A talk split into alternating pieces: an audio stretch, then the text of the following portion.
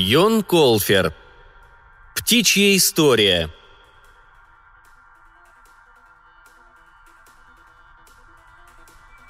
В средневековой Европе путешественник всегда мог рассчитывать на горячий ужин, но при одном условии – от него требовалось рассказать увлекательную историю.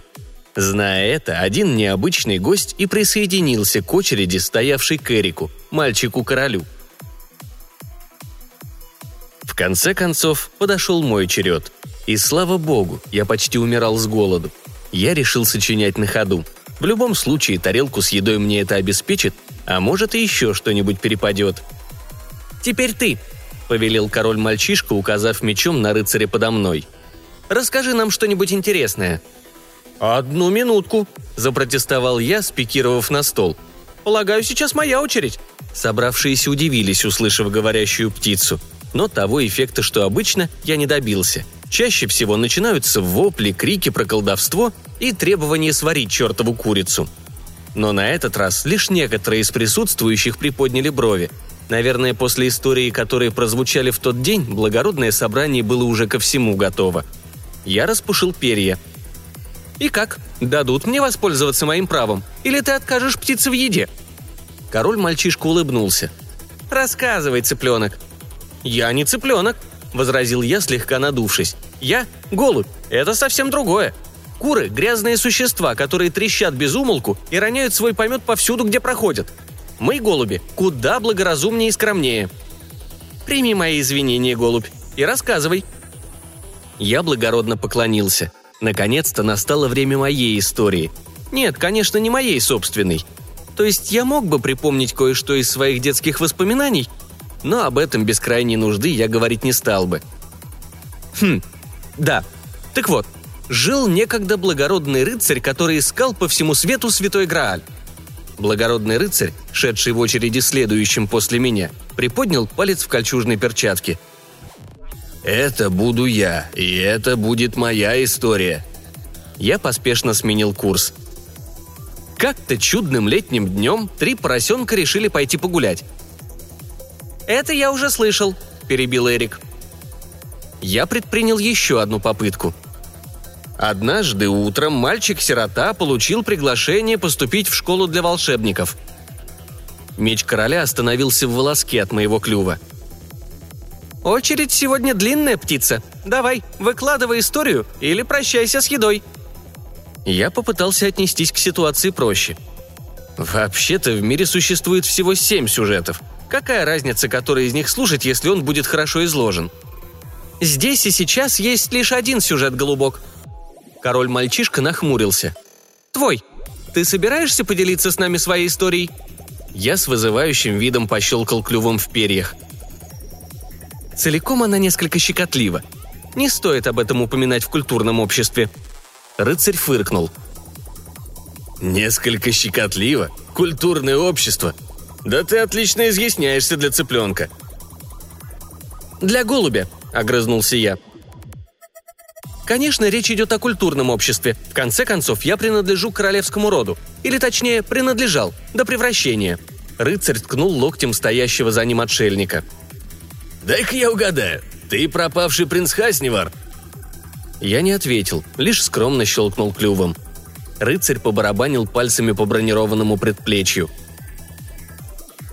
Итак, цыпленок утверждает, что он принц Хасневар, наследник королевства Монтвар, а заодно и горы золота. Но всем известно, что этого паршивца превратили в свинью. «Неправда!» – прощебетал я. «Может, я и был в каком-то смысле паршивцем, но свиньей я не был никогда. Никогда! Просто во время моего превращения неподалеку находилась свинья. Это и породило некоторую путаницу, только и всего». «Тебе виднее, жирный», Рыцарь подмигнул присутствующим. Он определенно начинал мне не нравиться. «Рассказывай, принц», — велел мальчишка-король, прервав общий смех. «И на этот раз свою собственную историю». Что ж, пришло время подчиниться. Или оголодать в конец. Я начал. Это правда. Я принц Хасневар, или точнее был им. Это несчастная потрепанная птица, которую вы видите перед собой, некогда была наследником самого богатого королевства в мире. Я жил при дворе в великой роскоши и пользовался множеством привилегий. Иногда я выполнял несложные обязанности. Я рос избалованным и капризным. Мой отец, благородный король, решил, что старое доброе испытание, в котором нужно будет кое-что выполнить, укрепит мой характер. Однажды он призвал меня в тронный зал и усадил рядом с собой. На коленях у него лежал золотой поднос, а на подносе – обычный серый камень с белыми прожилками размером с кроличью голову. «Это камень кармы», – объяснил мне отец. «Мои чародеи привезли его из Персии – нам пришлось отломить большую глыбу от Золотой горы, чтобы расплатиться за него». «Э, очень красивый камушек», — заметил я и протянул руку, чтобы его потрогать. «Не спеши, Хаснивар», — остановил король, перехватив мою руку. «Камень кармы переносит людей, которые к нему притрагиваются, через их круги жизни. Он ускоряет их перерождение. Смотри». Отец коснулся камня и тут же преобразился. Он превратился в горностая, потом в волка, потом в какого-то неведомого мне высокого косматого зверя, а потом снова в себя. В конце концов он убрал руку с камня. «Понимаешь, каждый получает то, чего заслуживает. Мне понадобилось всего три воплощения, и я стал человеком. Сила духа – не что-нибудь. А когда я умру, то снова сделаюсь горностаем. Что же касается тебя, Хасни, подозреваю, что тебе понадобится тысячи лет для обретения человеческого облика. Хочешь узнать, сколько стадий предстоит пройти тебе?» «Нет», — ответил я. «Я настаиваю». Отец положил мою руку на камень кармы. Превращение было мгновенным.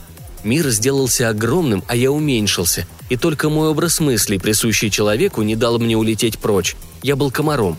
Мой великан-отец горестно вздохнул.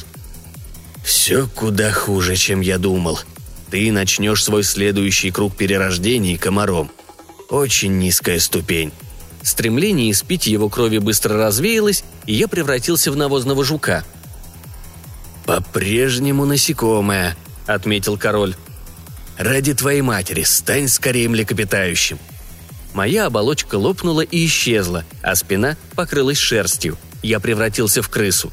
Я отчетливо видел собственный нос и подрагивающие усики на нем.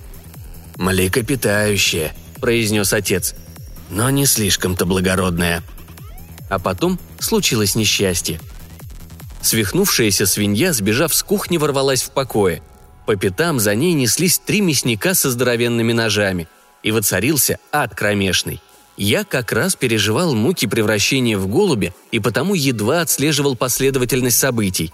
Свинья врезалась в кресло отца и шибла его на пол. Он ударился головой о каменные плиты и испустил дух. Мой контакт с камнем кармы был грубо прерван, прежде чем мой человеческий рассудок успел утвердиться в своих правах. Я сделался полноценным голубем с мозгами и словарным запасом птицы. Свинья метнулась, мясники замахали ножами, а я поднялся в воздух хрюканье, грохот и воркование. Я подчинился голубиным инстинктам и вылетел через открытое окно. Минут десять спустя я был уже в нескольких милях от дворца, несясь вместе с западным ветром. Два года я скитался по небу, как обычный голубь, не подозревая, что приключилось со мной. Но однажды летом я обосновался под крышей некого дома и снова услышал человеческие голоса. От их звука что-то шевельнулось у меня внутри, пробуждая воспоминания и разум – я понял, что должен немедленно вернуться к моему горюющему семейству и заверить их, что сын и наследник жив и здоров, хотя и несколько не в себе. Я был уверен, стоит моим родичам услышать, что со мной сделал покойный отец, как меня примут с распростертыми крылами, то есть распростертыми объятиями. Такова моя цель, и я прервал свой путь лишь ради подкрепления сил. Я завершил свое повествование и погрузил клюв в стоящую рядом кружку с водой. Моя история имела успех – Слуга уже наполнял миску едой. Тут рыцарь снял свой шлем. «Захватывающая история, цыпленок. Так ты говоришь, принц Хаснивар?» «Увы, да», — ответил я печально, но благородно. «Поразительно. Говоришь, камень кармы?» Я щелкнул клювом.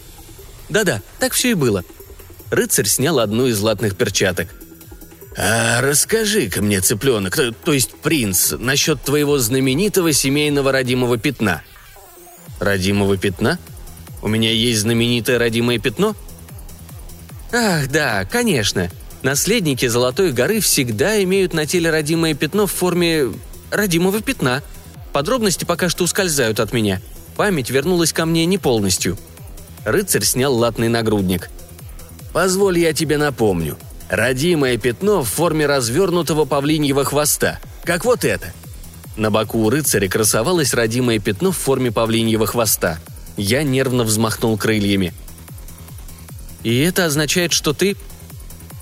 «Принц Хаснивар», — закончил фразу рыцарь. «Я был в походе, и никаких голубей и свиней». «Что за чушь?» — возмутился я. «Хаснивар — это я, законный наследник...» «Горы золота», — снова перебил меня рыцарь. «Хотя, боюсь, правильнее будет назвать ее кротовьей кочкой. Да, когда-то это было горой. До выплаты имперских налогов и до войны, которая длилась несколько десятилетий. Если сейчас в нашей сокровищнице найдется хоть один суверен, я сильно удивлюсь. Мне стало плохо. Что, никакого золота? Ни единого пенни. Но ведь остается замок, вспомнил я, цепляясь за соломинку. Ага, согласился рыцарь. Прекрасный замок, в каждом его зале висит мой портрет. А я чувствовал обращенные на меня взгляды присутствующих. Возможно, я слегка преувеличил – Мальчишка-король снова вытащил меч из ножен. «Так ты не волшебный голубь?» «Нет, на самом деле я попугай. Попугай-альбинос. И как ты научился говорить?» «Я всегда умел говорить. А понимать я научился в лаборатории волшебника, одного типа по имени Марвин или что-то вроде того». «Мерлин?» – переспросил мальчишка. «Ага, он самый. Думаю, я надышался испарения от его зелья, и это подействовало на мои попугайские мозги», Напряжение разрядил рыцарь. Он захохотал так, что его доспех задребезжал, а по лицу потекли слезы, увязая в бороде. «Бог мой, хитроумный попугай! Теперь я все понял. Прими мою благодарность, цыпленок. Я так не смеялся уже лет десять. По крайней мере, с тех самых пор, как меня превратили в свинью». Теперь захохотали все, и я почувствовал, что еда, возможно, не отменяется – я махнул крылом в сторону котла, над которым поднимался пар. «Я рассказал историю. Можно мне миску? Хотя бы маленькую. Я ем как птичка». Рыцарь выхватил миску у проходящего мимо слуги. «Конечно, юный принц. Твои враки заслуживают по меньшей мере нескольких кусочков вареного мяса». Я заглянул в миску. Суп был серым и неаппетитным на вид. «И что же это за мясо?» – поинтересовался я. Принц Хаснивар недобро подмигнул и ответил. «Курятина.